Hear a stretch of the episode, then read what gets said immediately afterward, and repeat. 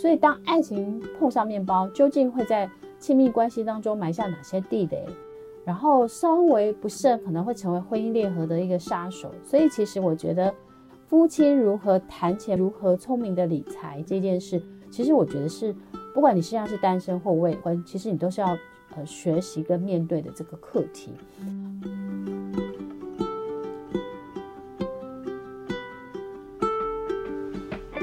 各位听众，大家好，我是 Dr. Selina，欢迎收听最新的《小资变有钱，生活理财王》这个节目。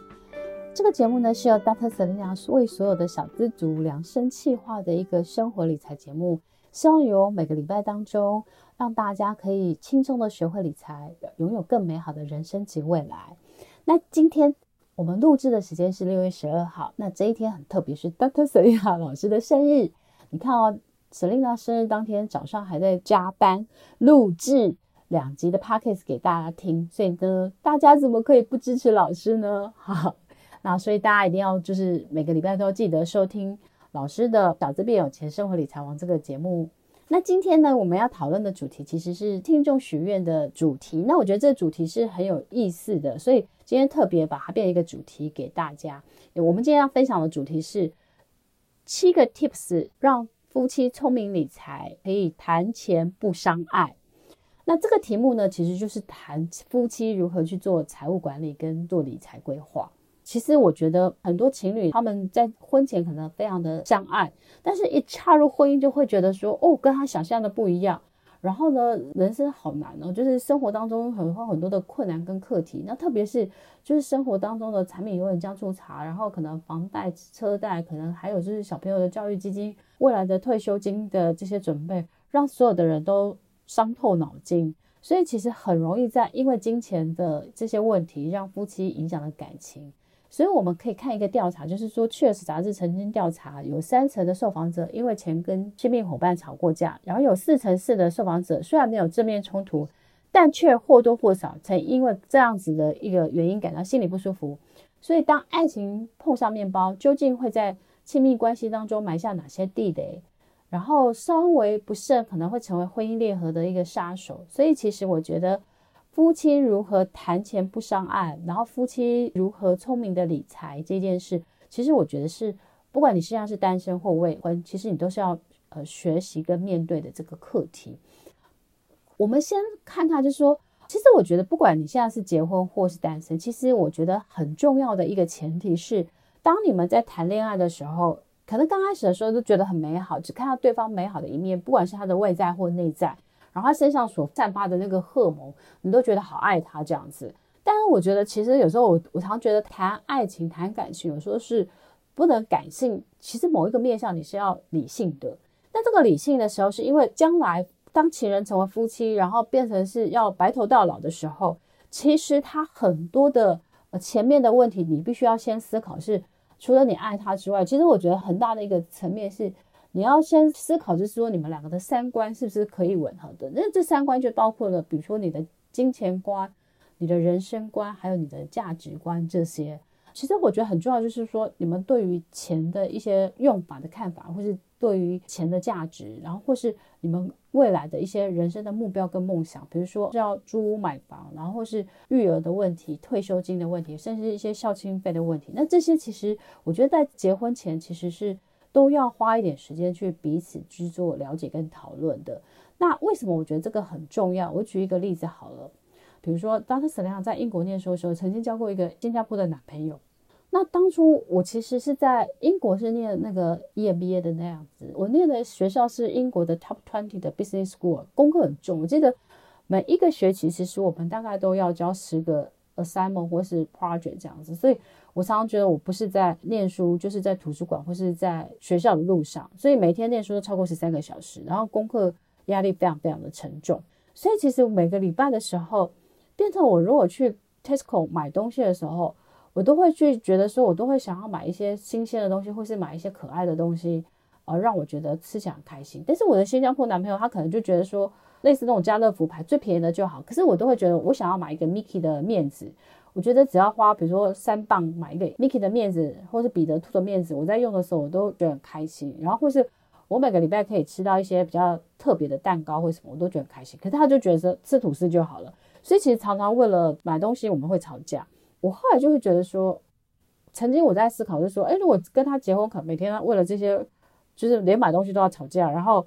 那时候还是用我自己的钱，他就管东管西，所以我都会觉得说他可能不适合我。所以其实我觉得，就是为什么你要先去思考，就是说。你们两个可能在用钱的方式，甚至是未来的，比如说有的男生是不想要生小孩，可是女生很想要当妈妈，她想要两个小孩。所以其实如果你们两个没有共同的未来的梦想目标的话，其实你们两个是不适合去结成夫妻的。好，那所以其实我觉得婚前其实你是要张大眼的去去看，除了爱情的吸引之外，其实你要客观理性的去分析他是不是跟你是可以就是携手成为人生未来重要的伴侣。所以我觉得这个是。没有结婚前的时候，要先想清楚很多东西，也要思考这个是不是你可以接受的这样方式。好，那所以还好，我后来没有跟他在一起。我现在想想，不然每天为了买超市买东西，可能就会气死了。如果接下来下一个阶段就是说，哎，你们已经结婚了，那你们现在已经是可能共同经营这个家庭，那怎么样夫妻可以聪明妻招、聪明理财，然后。谈钱不相爱呢？这边有七个 process 跟七个 tips，就是可以提供给大家参考。第一个步骤就是说，我觉得彼此要把家庭当公司经营，然后彼此是合伙人的关系。所以，如果把公司经营的话，其实它意思就是说，我们要理性，然后我们要呃为了公司的利益为最大的考量。那如果彼此是合伙人的话，其实其实就是在很多的过程当中。大家就是以家庭的利益为最大的考量，然后把个人的情绪放一边这样子。那所以其实把家庭当公司经营，然后彼此是合伙人关系，然后选出一个财务长。我们在公司的时候会有财务长了，然后做好现金流或公司的这个财务的控管。那我觉得家庭里面其实也是要选出一个财务长。那这个财务长如果看谁的财务能力比较好，所以我觉得比如说太太是学会计的，或是太太是。呃，学商的，那他可能财务观念比较好。那老公可能是工程师，那可能他对于财的财务比较不懂。那所以就是谁比较懂，谁就当财务长。像我们家的话，就是因为我老公是工程师，那我是学商的，所以我的投资理财整个概念比较好，所以就是由我当我们家的财务长，然后呢，由我来去做整个财务的管理跟财务的投资的控管这样。好，所以这是 Tips One。那 Tips Two 的话，就是说。我觉得夫妻两个人一样，就是说，如果我们把公司当经营，那我们其实我们就是公司，它其实未来会有一个 VP，也就是 Business Plan，就是可能我们公司未来的三到五年，或是甚至十年、二十年，我们公司的愿景跟我们公司发展方向是什么？所以我觉得夫妻可能要很明确的，然后有一个家庭的未来的梦想蓝图，比如说。呃，你们计划呃，比如说三到五年买房子，然后买这个房子可能计划是二十平或三十平，然后预算可能是八百或一千万。好，然后比如说，呃，你们希望可能未来三年先有一个小孩，然后可能过几年再有第二个小孩这样子。那退休的规划可能就想清楚说，哦，我们可能彼此做到六十岁退休，然后退休的时候，哦，我们要存多少钱，然后我们要去多少个国家环游世界。所以我觉得，当你们两个有彼此。一致的、清楚的梦想目标或人生未来的规划，其实很容易。你们在讨论事情的时候，就会很理性，不会太多的情绪这样子。因为夫妻很怕，就是很多东西把它变情绪化，然后失去理智，所以他变成是对人不对事。然后他反而在谈很多事情的时候，他就不容易有共识，然后就伤了感情。所以我觉得，这是第二个步骤是把彼此未来人生的重要的。阶段性的目标跟梦想蓝图清楚的规划出来。那第三个步骤，我觉得先做好家里的财务的见证，可以做一家里的一个资产负债表，也就是说，确定家里的财务的状况，比如说，呃，你们家有多少存款，然后包括了比如说外币保险啊，或是说包含了你的股票 ETF 这些投资这些很清楚，然后债务可能说，呃，比如说我房贷有多少，车贷有多少这样子。然后很清楚的知道说你们目前的财务的状况。那因为为什么这个很重要？是因为很多家庭其实他根本就对于家庭的资产负债其实是没有概念的，所以他可能就是每个月都是赚多少钱就花多少钱，所以并没有办法节省开销，然后开始有比较好的存款。那所以呢，其实我觉得做好资产负债表其实也是很重要的一个基础。那其中很重要就是说。可能你们还是要有一个三到六个月的生活紧急的那个预备金，因为这个很重要，是因为啊、比如说呃，就是可能老公有时候或是太太有时候不能工作或干嘛的这样子，所以人生有很多的意外，比如说像现在疫情很严重，那有些时候可能比如说老公来疫，或是可能不能去工作或干嘛的。所以我觉得，其实做好财务监检，然后顺便检视自己家是不是有足够的生活紧急预备金。那我觉得这个是第三个步骤很重要的。那第四个步骤呢，其实就是要讨论好夫妻的怎么样的一个财务的方式是大家可以比较接受的。那一般呢，其实有三种最常见的方式。第一种方式是双方收入合并，然后共同分摊支出。那第二种方式是开立共同的一个联名的账号。然后双方定时存入金钱，共同负责日常开支，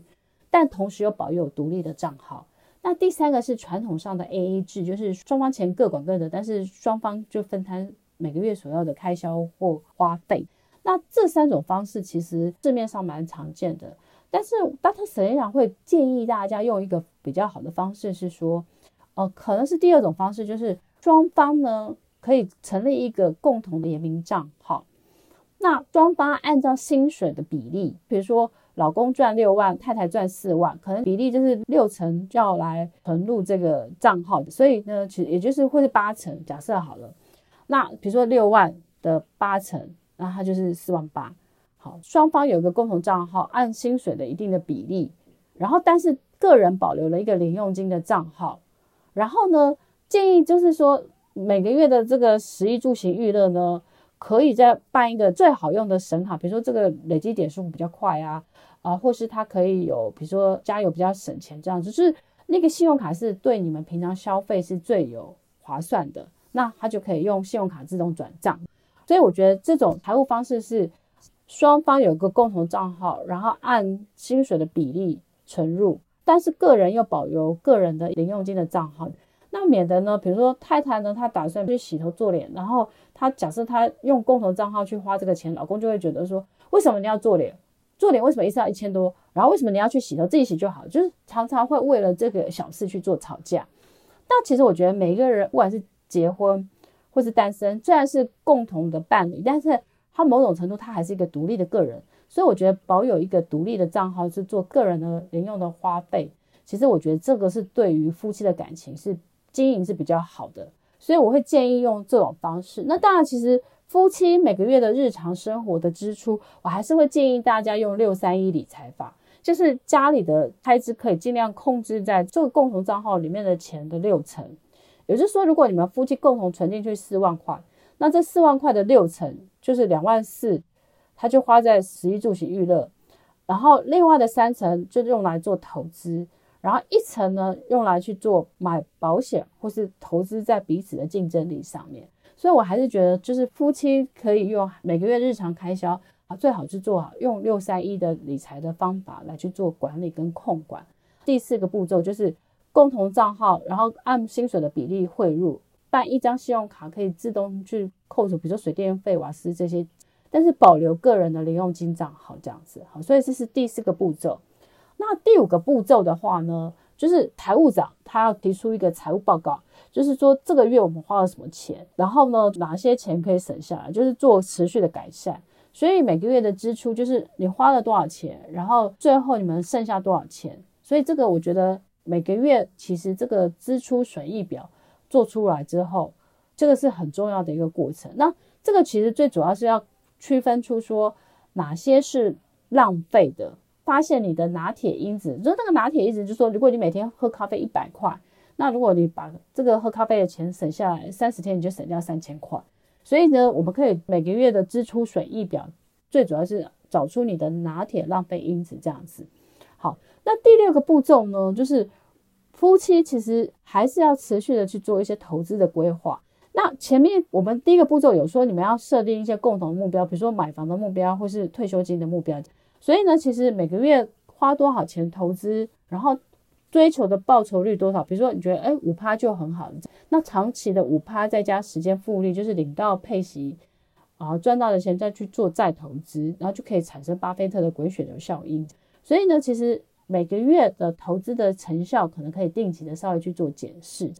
然后第七个步骤呢，就是每一个月至少要有个 money time。去做你是每个月的支出损益表跟投资的检视，然后来看看是说哪些是可以改善的，然后哪些是很好的可以持续的保留着。所以我觉得这七个 process 是让夫妻可以在做财务管理的时候，可以建议大家使用的聪明的七个步骤。那这个七个步骤呢，其实重要是大家就是在做财务管理的时候，先彼此有一个清楚的框架，就是共同的目标，然后它可以让你很清楚知道说财务怎么管理，然后每个月的花费怎么去做控管，